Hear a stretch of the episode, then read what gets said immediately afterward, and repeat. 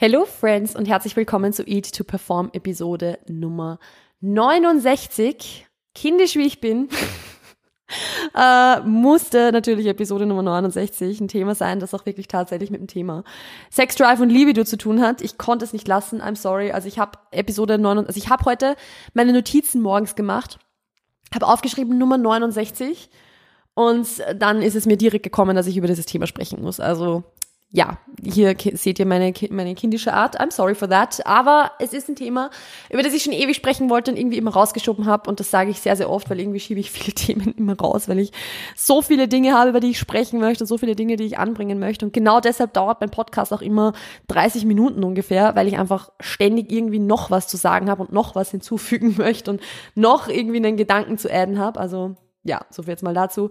Ähm, aber heute sprechen wir jetzt über das Thema Libido, Sex Drive und vor allem das Ganze im Rahmen des Kaloriendefizits. Weil das ein Thema ist, das finde ich ein bisschen, also schon mehr besprochen wird, als es schon mal besprochen wurde. Vor allem jetzt in dieser Bodybuilding-Bubble, in der ich mich jetzt hauptsächlich, hau hauptsächlich aufhalte, wird es schon öfter angesprochen. Also vor allem im Rahmen von, von einer Wettkampfprep beispielsweise, dass es einfach ja, das ist halt mittlerweile Common Sense, dass im Rahmen einer Wettkampfvorbereitung der Sex Drive irgendwann ja einfach nicht mehr existent ist quasi, ähm, weil die Körperfettlevel so niedrig sind, weil einfach die Kalorienzufuhr so niedrig ist, weil man ewig in einem Kaloriendefizit ist. Und das ist halt was, es ist, finde ich, super, dass in dieser Bubble schon sehr, sehr viel drüber gesprochen wird und dass es einfach was ist, worauf sich die Leute schon einstellen können und dass, dass man das einfach schon weiß. Außerhalb dieser Bubble wird vielleicht noch ein bisschen zu selten drüber gesprochen, weil generell halt natürlich Sexualität, Libido, Sexdrive und so weiter ja so ein bisschen ein Tabuthema sind und ich nehme mich da auch selbst nicht aus. Also ich, ich muss auch sagen, ich tue mir selbst oft sehr, sehr schwer, über dieses Thema zu sprechen, beziehungsweise mit Menschen über dieses Thema zu sprechen. Also ich, ich bin da auch selbst nicht, äh, nicht ausgenommen von dem Ganzen. Und genau deshalb springe ich da jetzt aber so ein bisschen aus meiner Komfortzone raus und mache jetzt diese Podcast-Episode über dieses Thema, weil ich finde, dass es einfach wichtig ist, weil auch das wieder sowas ist, dass ich einfach so gerne früher gewusst hätte und niemand hat es mir erzählt. Also ich fange jetzt da einfach mal mit so ein bisschen einer Storytime an die vielleicht ein bisschen TMI ist, also ein bisschen too much information, aber ähm, die vielleicht für manche von euch also die manche von euch vielleicht bekannt vorkommen, wo ihr euch denkt so, oh, makes sense. Ähm, und zwar, ich war damals so, boah, wie alt war ich? 16 oder so, glaube ich. Und das 16, 17, ich müsste 17 gewesen sein, weil das war zu dem Zeitpunkt, wo ich begonnen habe abzunehmen. Also das erste Mal, als ich quasi mit Sport angefangen habe, von heute auf morgen quasi sechsmal pro Woche Sport gemacht habe. Ich war ja immer super unsportlich davor. Ich, ich weiß nicht, ob ihr das, ob viele von euch wissen das schon, weil ich diese Story immer wieder erzähle. Aber ich war ja eigentlich den Großteil meines Lebens super, super unsportlich. Ich habe ja nie irgendwas gemacht. Ich war brutal faul. Ähm, und ich habe dann erst mit ungefähr 16,5, 17 sowas angefangen, Sport zu machen. Und ich weiß nicht mehr, ob ich 16 oder 17 war. Keine Ahnung. Aber ich glaube, ich war 17. I don't know. Auf alle Fälle war das halt was, wo, ich immer, also was immer also ich, ich war halt, es war halt nicht existent. Ich hatte keine Sportroutine, gar nichts. Und ich habe dann halt von heute auf morgen angefangen abzunehmen und Sport zu machen und habe mir halt vorgenommen, quasi in sechs Monaten zehn Kilo zu verlieren, was ich auch geschafft habe, was gut funktioniert hat. Ähm, und ich war damals auch in der Beziehung. Also ich war damals in einer langjährigen Beziehung. Ich habe damals zu Beginn dieser Beziehung, glaube ich, auch tatsächlich die Pille noch genommen, die ich dann irgendwann aufgehört habe zu nehmen. Und ich war da halt meine knapp 17 Jahre alt ungefähr. Und was ich dann halt gemerkt habe, war, dass irgendwie so plötzlich von heute auf morgen meine Libido einfach weg war. Also ich hatte halt so gar keinen Bock auf irgendetwas, das irgendwie mit Sexualität, sage ich jetzt mal, mit Intimität zu tun hatte. Und ich konnte mir nicht erklären, warum. Ich konnte mir nicht erklären, warum. Ich war beim Frauenarzt, ich habe äh, eine andere Pille dann bekommen, habe dann irgendwann mit der Pille komplett aufgehört. Ich habe also nee, ich habe mit der Pille damals, glaube ich, gar nicht komplett aufgehört. Ich habe nur eine andere bekommen. So war das. Ich habe erst aufgehört, als ich mit diesem jetzt Ex-Freund, obviously, damals dann Schluss gemacht hatte. Aber äh, von heute auf morgen hatte ich da halt plötzlich einfach eine nicht existente Libido und ich konnte mir damals einfach nicht erklären, warum. Rückblickend ist es super logisch, denn ich hatte halt knapp 10 Kilo verloren, 13 Kilo glaube ich sogar insgesamt, hab halt meine, keine Ahnung, 1200 Kalorien pro Tag ungefähr gegessen, 1300 Kalorien pro Tag gegessen, habe sechsmal pro Woche Sport gemacht, hatte zwar schon noch Körperfett, aber jetzt, ja, ich war halt so typisch Skinny Fat, übrigens kurzer Plug für mich selbst, ich habe vor kurzem ein Reel zum Thema Skinny Fat und, und wie man das angehen kann, was man da machen kann, auf Instagram gepostet, also falls mir noch nicht auf Instagram folgt, schaut da am besten vorbei, ist in den Show Notes verlinkt. Aber ich war damals halt so richtig skinny fat und also das heißt, ich hatte halt quasi Untergewicht oder war knapp am Untergewicht, BMI, keine Ahnung, 19, 18, irgend sowas und hatte halt trotzdem irgendwo noch so diese Körperfettansammlungen. Aber am Ende des Tages war ich in dem Körperfett- und Körpergewichtsbereich, der für mich nicht gut war, für mich nicht gesund war und dementsprechend war es logisch, dass damals einfach meine, meine Libido nicht mehr da war. Aber ich konnte es mir damals einfach nicht erklären. Und ich glaube, dass vielleicht manche von euch damit sehr relaten können, dass manche von euch sich vielleicht denken, oh, kommt mir irgendwie bekannt vor.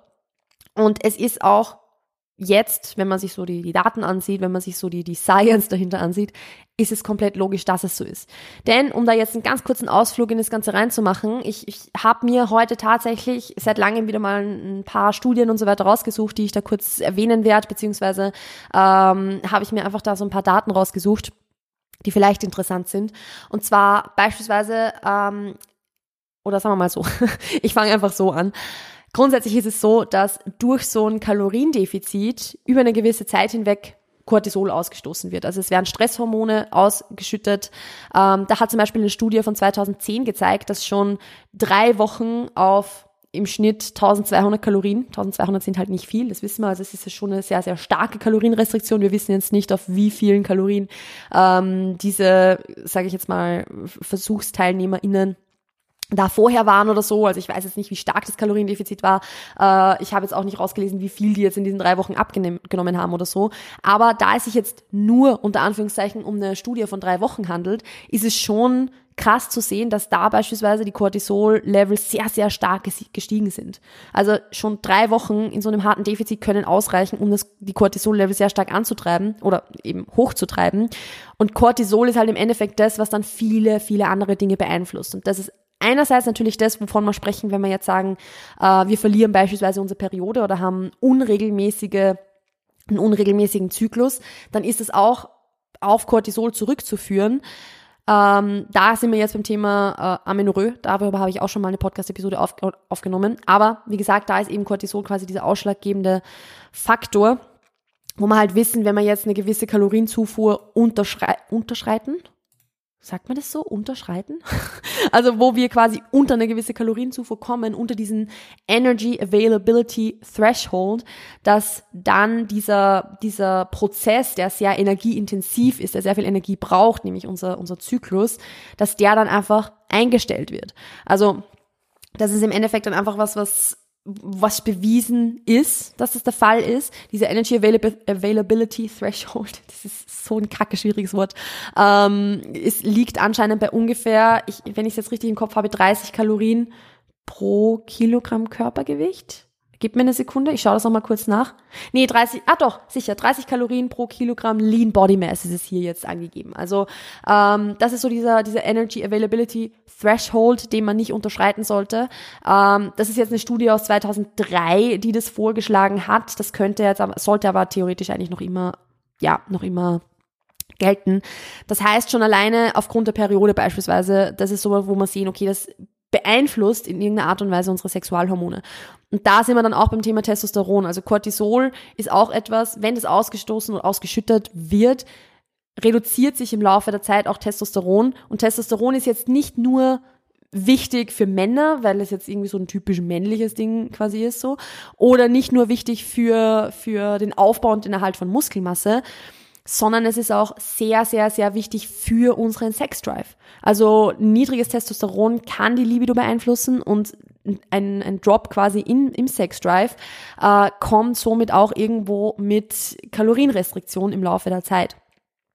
Also es ist komplett logisch im Endeffekt, wenn wir das jetzt so, wenn wir es betrachten, einfach mit, mit Hausverstand, sage ich mal, dass ein energieintensiver Prozess wie die Periode oder was energieintensives wie Sexualität, weil im Endeffekt geht es bei Sexualität ja im Grunde nur um also für uns jetzt obviously nicht, aber rein evolutionstechnisch geht es ja eigentlich nur um Fortpflanzung. Und Fortpflanzung ist extrem energieintensiv. Und es wäre ja wahnsinnig unpraktisch, wenn unser Körper sagen würde, ey, wir haben richtig Bock, irgendwie uns fortzupflanzen in einer Zeit, wo Hunger herrscht, in einer Zeit, wo es anscheinend nicht genug Essen gibt. Was unser Körper nicht weiß, ist, dass wir uns freiwillig jetzt in eine Kalorienrestriktion begeben, in ein Kaloriendefizit begeben, um abzunehmen und dass eigentlich gar keine Hungersnot herrscht. Also das weiß unser Körper ja nicht, woher denn auch. Er kennt nur, okay, wir kriegen zu wenig Essen, wir sind in einem Körper, äh, wir sind in, wir sind in einem Kaloriendefizit, passt, äh, Cortisol, wir wollen unbedingt, wir wollen wieder mehr Kalorien, wir, wir wollen ähm, ja, wir, wir, wir schrauben alles zurück, was nicht irgendwie äh, notwendig ist. Und Fortpflanzung ist jetzt doch eher eine niedrige Priorität als Überleben, obviously. Also deshalb ist es einfach so, dass es ein ganz, ganz normaler, ganz natürlicher Prozess ist, dass in dem Kaloriendefizit unsere Libido flöten geht. Aber das ist einfach was, was ich, wo ich das Gefühl habe, dass viele Menschen da nicht Bescheid wissen und ich leider auch selbst die Erfahrung gemacht habe, dass da auch leider ÄrztInnen nicht Bescheid wissen. Also es war bei mir tatsächlich so, dass ich halt damals mit meinem Frauenarzt darüber gesprochen hatte und ihm auch gesagt habe, hey, ich, ich, also ich hatte damals auch beispielsweise aufgrund der äh, der Pille, die ich genommen habe, ich weiß nicht, ob es wirklich an der Pille lag tatsächlich, aber ich habe es ihm halt so gesagt, hey, ich habe halt auch in letzter Zeit sehr, sehr viel abgenommen, also ich habe knapp 10 Kilo verloren. Kann es vielleicht deshalb sein, dass ich auch Zwischenblutungen bekommen habe oder dass ich deshalb die Pille nicht vertrage oder deshalb eben Probleme habe? Und er hat gemeint, nee, das kann nicht sein. Das, das kann nicht sein, also wird sicher nicht an der Abnahme liegen. Ja, obviously lag es an der Abnahme. Also es ist, ich, ich kann es mir einfach rückblickend nicht anders erklären, weil auch die Probleme wieder weg, unter Anführungszeichen, waren, als ich dann wieder zugenommen hatte. Sprich, äh, natürlich wirkt sich das sehr, sehr, sehr stark auf die Libido aus. Und das darf man jetzt auch nicht nur rein körperlich betrachten, weil rein körperlich macht es zu 100% Sinn. Wie gesagt, Drop in Testosteron und so weiter. Libido wird weniger. Wir konzentrieren uns aufs Überleben, nicht auf Fortpflanzung. Sondern auch aus, ich sage jetzt mal, rein psychischer Perspektive. Denn wenn wir beispielsweise in ein Kaloriendefizit gehen wollen, dann kann das ja auch zusammenhängen mit dem, dass wir beispielsweise ein sehr, sehr negatives Body-Image haben. Mit dem, dass wir mit uns selbst unzufrieden sind, mit dem, dass wir uns selbst nicht gerne in den Spiegel schauen, mit dem, dass wir uns nicht selbst gerne nackt sehen. Und auch das wirkt sich ja auch auf die Sexualität, Intimität, auf, auf die Libido irgendwo dann auch aus. Weil wenn ich einen Partner oder eine Partnerin habe und ich mich selbst nicht gerne nackt sehe, dann wird es wahrscheinlich auch so sein, dass ich auch dass ich auch nicht sehen möchte, dass mein Partner oder meine Partnerin mich nackt sieht.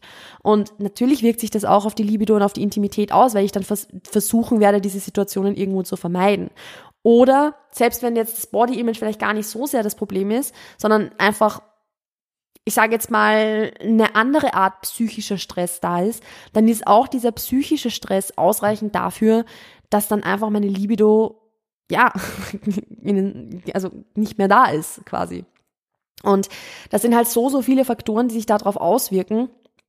Und ich finde, dass das was ist, worüber einfach zu wenig gesprochen wird oder worüber, was einfach zu wenig thematisiert wird, dass all diese Dinge sich darauf auswirken können.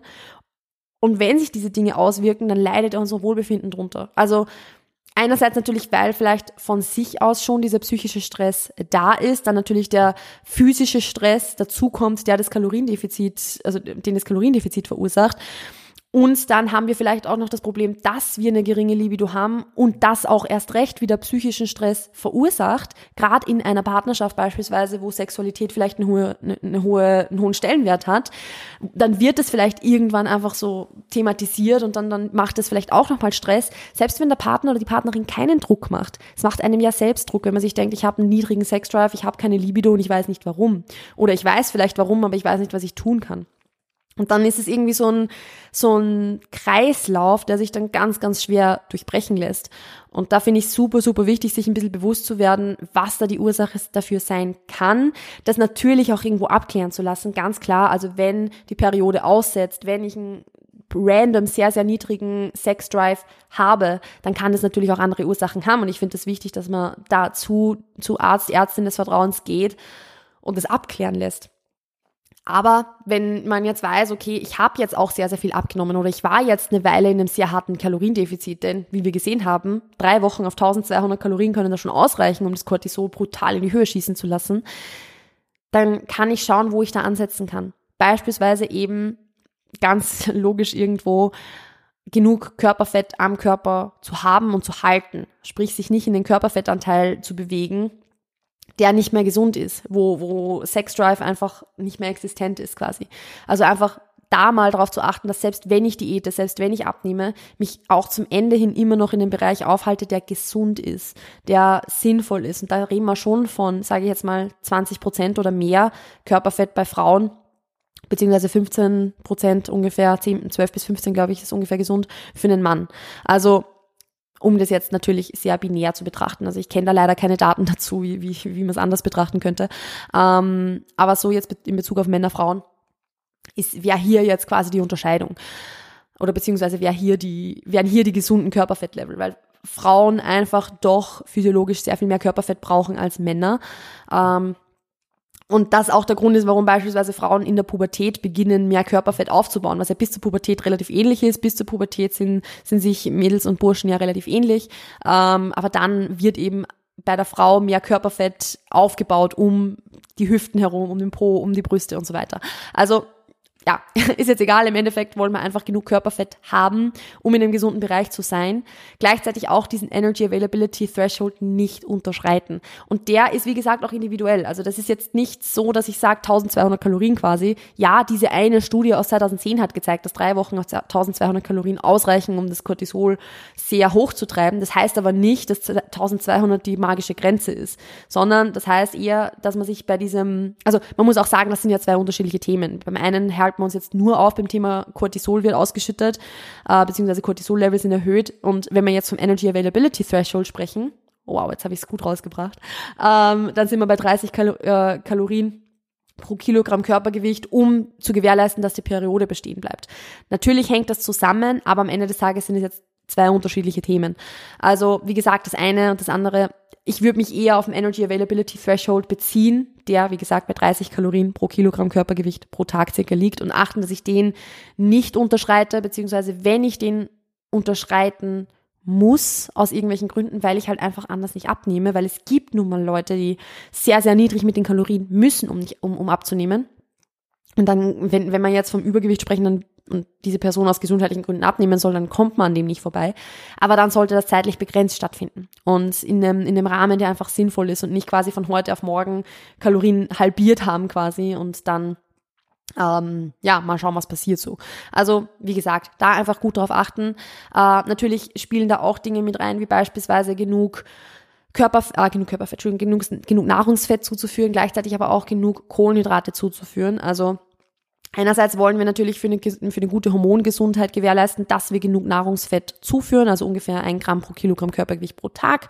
Ähm, gleichzeitig ist es aber auch so, dass Kohlenhydrate auch eine entscheidende Rolle spielen, weil wir, und das kennen wir beispielsweise aus diesem Contest Prep Szenario, ja wissen, dass Refeeds, wo mehr Kalorien in Form von Kohlenhydraten zugefügt werden oder zugeführt werden, dass das auch die Cortisol-Level bzw. Stresshormon-Level in dem Fall wieder ein bisschen reduziert oder ein bisschen runterbringt, äh, was sich ja auch wieder positiv auf Hormongesundheit und so weiter auswirkt, weil wir ja wissen, dass Cortisol eigentlich die Ursache dafür ist, dass einerseits Testosteron reduziert ist, andererseits aber auch ähm, die Periode ausfallen kann langfristig. Also deshalb sind natürlich auch Kohlenhydrate sehr, sehr, sehr wichtig und es bietet sich an, da beispielsweise wirklich, wenn man auf Diät ist, äh, mit Refeeds zu arbeiten um den Diätstress regelmäßig abzubauen und die Cortisol-Level wieder ein bisschen zu normalisieren. Natürlich, am Ende des Tages sind wir in einem Kaloriendefizit. Das wird sich nicht zu 100 Prozent vermeiden lassen, aber man kann es trotzdem in irgendeiner Art und Weise optimal gestalten, sodass dann die Periode möglichst lang bestehen bleibt, beziehungsweise auf der anderen Seite auch die Libido möglichst lang bestehen bleibt. Also, das ist einfach so was, da lässt sich sehr, sehr viel auf das Körperliche zurückführen. Trotzdem finde ich es auch sehr, sehr wichtig, eben diese wir sagen mal, mentalen Issues, die damit verbunden sind. Und ich sage jetzt das, also mentale Issues in, äh, im positivsten Sinne, in dem Sinne, dass ich das jetzt nicht irgendwie negativ meine oder so, sondern ich kenne es ja von mir selbst auch, ähm, dass man da auch versucht dran zu arbeiten, sprich Themen wie Body Image, Themen wie Stresslevel. Stresslevel, auch psychischer Stress sind ein unheimlich großer Faktor. Und da spielt aber auch beispielsweise mit rein, wie viel du schläfst, wie gut du regenerierst. Also all diese Dinge wirken sich auf den Zyklus aus, wirken sich auf die Libido aus. Und deshalb ist es unheimlich wichtig, da einfach zu schauen, wo sind meine Stressfaktoren? Ist es wirklich nur das Kaloriendefizit oder schlafe ich vielleicht zu wenig, trainiere ich vielleicht zu viel, habe ich vielleicht null Zeit zum Runterkommen, bin ich ständig in diesem quasi sympathischen Teil des, des autonomen Nervensystems? Also im Sinne von, wo sind meine Stressfaktoren und welche kann ich reduzieren. Auch das wird sich dann positiv auswirken. Und wie gesagt, also all diese Dinge in der, in der, in der Summe machen dann einen riesengroßen Unterschied. Ich persönlich habe einfach die Erfahrung gemacht, dass das Kaloriendefizit und auch ein geringer Körperfettanteil natürlich irgendwo da eine sehr große Auswirkung haben. Und ich finde, es ist auch ein bisschen irreführend oft dargestellt, weil man halt irgendwie so ein bisschen ja, eingetrichtert bekommt, dass weniger Körperfett oder ein geringerer sportlicher, unter Anführungszeichen, Körperfettanteil schöner ist und besser ist und einen irgendwie begehrter macht, aber am Ende des Tages bringt einem halt gar nichts irgendwie, selbst wenn es so wäre, dass man begehrter wäre, wenn man dann selbst keinen Sexdrive hat. Also es bringt einem halt eigentlich so gar nichts. Ähm, und ich finde es einfach ganz, ganz wichtig, da an den Dingen anzusetzen, wo es anzusetzen gibt oder wo es was anzusetzen gibt und gleichzeitig eben, wie gesagt, auch wirklich dahin zu schauen, weil es ist nicht normal oder es ist nicht einfach nur zu akzeptieren und das ist halt jetzt so, wenn die, der Sexdrive plötzlich komplett flöten geht oder wenn der einfach nicht mehr vorhanden ist. Dann ist es was, wo man, wenn, wenn man es von sich selbst anders kennt, sage ich jetzt mal, was, wo man hinschauen sollte oder hinschauen müsste und schauen, wo die Ursache liegt. Und dazu auch jetzt nochmal abschließend gesagt, das gilt genauso auch für das Thema Psychotherapie beispielsweise, in dem Fall, dass man sagt, hey, wenn es ein psychischer Stress ist, mit dem ich alleine nicht fertig wäre, dann kann sich das auch brutal auszahlen, da äh, sich in psychologische Unterstützung, sage ich jetzt mal, psychotherapeutische Unterstützung zu begeben. Dass man das ärztlich überprüfen lässt, dass man Blutwerte überprüfen lässt und so weiter, dass man da auch beharrlich ist, weil wenn Blutwerte einmal normal sind oder im Rahmen sind, dann heißt das nicht, dass da alles in Check ist und dass da alles normal ist, sondern das muss man sich länger anschauen und mit Menschen ansehen, die sich auskennen damit, beziehungsweise mit ÄrztInnen ansehen, die sich auskennen damit. Also was ich damit sagen will, ist, schau dahin, wenn du es von dir anders kennst und deine Liebe du komplett weg ist, dann hat das Gründe, dann hat das Ursachen, an denen es wert ist zu arbeiten oder wo es das wert ist hinzuschauen und, und ja, was zu machen, sag ich mal, weil das ja doch irgendwo dann auch langfristigen Stressfaktor darstellen kann und das wollen wir natürlich nicht. Gut, ich glaube, dass ich damit jetzt über dieses Thema genug gesprochen habe. Ich hoffe, ich konnte euch einige coole Insights in das Ganze geben. Also die Studien, die ich euch hier jetzt ein bisschen, oder es war eigentlich eh, es war nur eine Studie, die ich wirklich, also wie ich angesprochen habe, äh, beziehungsweise die, die Quellen, die ich jetzt herangezogen habe hinsichtlich Energy Availability Threshold und diesen ganzen Dingen, die werde ich euch in den Show Notes verlinken. Da könnt ihr euch gerne selbst noch reinlesen, wenn ihr möchtet, weil es auch sind ein paar interessante Artikel dabei die vielleicht für euch auch ganz, ja, good to know sind und die, die das ja, die euch helfen, das Thema nochmal besser zu verstehen. Ansonsten, wenn euch diese Episode gefallen hat, äh, dann lasst mir sehr, sehr gerne eine 5-Sterne-Bewertung auf Apple Podcasts und auf Spotify da, beziehungsweise äh, auch gerne ein Review auf Apple Podcasts, wenn ihr es interessant gefunden habt. Beziehungsweise, wenn ihr dann noch Fragen habt dazu oder so, dann könnt ihr gerne meine DMs sliden auf Instagram, das ist ganz klar. Also Instagram Melanie Mut ist in den Show Notes verlinkt. Ansonsten, ich glaube, ich, ich hoffe, ihr habt euch keine, keine lustigere Episode so zum Thema Nummer 69 erwartet, weil irgendwie, ich habe das so angeteasert, als wäre das jetzt eine super kindische, lustige Episode und dann ist es eigentlich ein super wichtiges Thema. Ähm, aber gut, it is what it is. Das war's von meiner Seite. Ich wünsche euch noch einen wunderschönen Tag, eine wunderschöne Woche. Natürlich frohe Ostern. Eigentlich äh, war das jetzt so eine komplett Oster-unrelated Geschichte. Oh well. äh, nee, frohe Ostern, genießt die Feiertage. Wir hören und sehen uns demnächst. Und yes, ciao, ciao.